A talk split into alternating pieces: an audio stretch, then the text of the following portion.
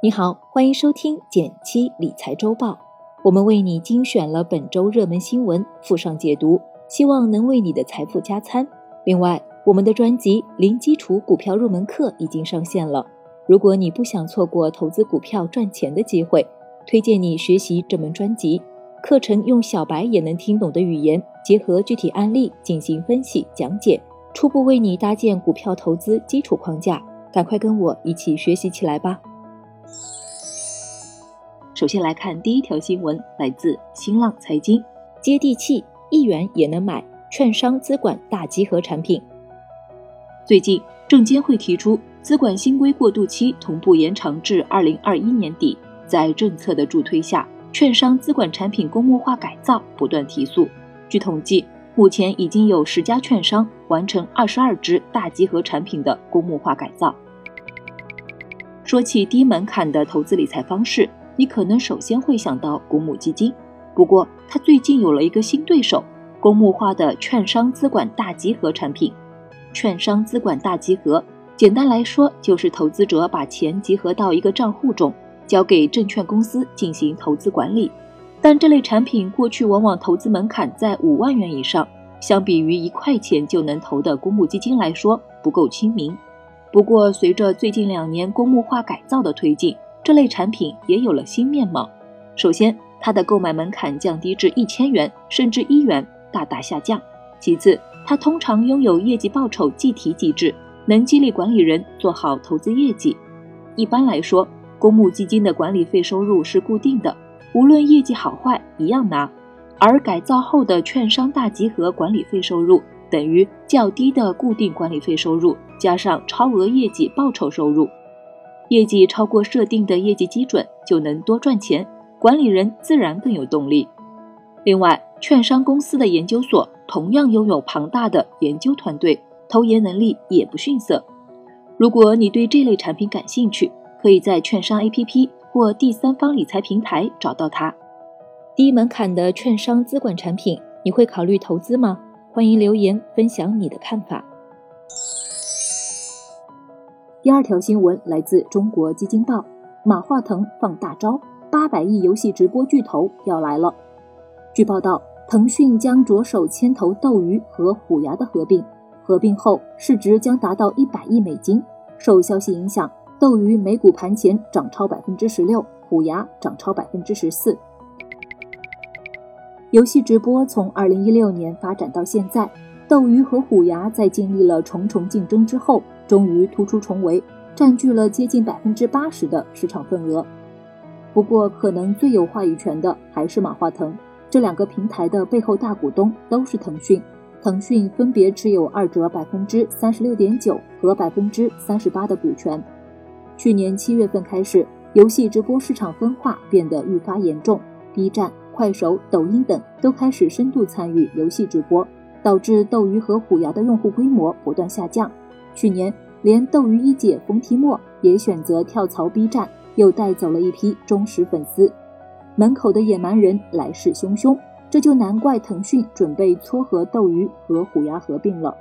这次合并，某种程度上也意味着。游戏直播行业从万马奔腾的成长期开始，逐步走向巨头相对集中的成熟期。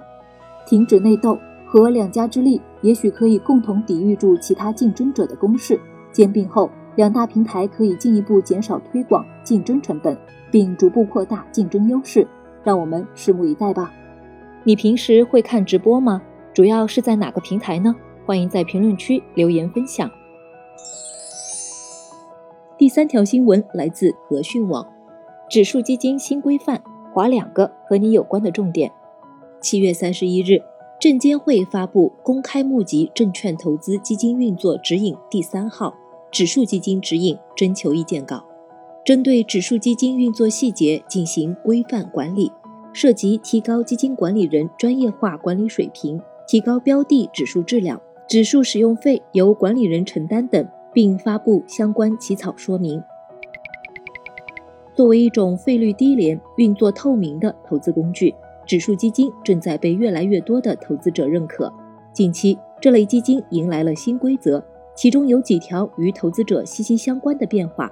这里为你划两个重点：第一，目前有一些指数基金会在基金资产中额外扣掉一个标的指数使用许可费，也就是说，这部分费用是由投资者共同承担的。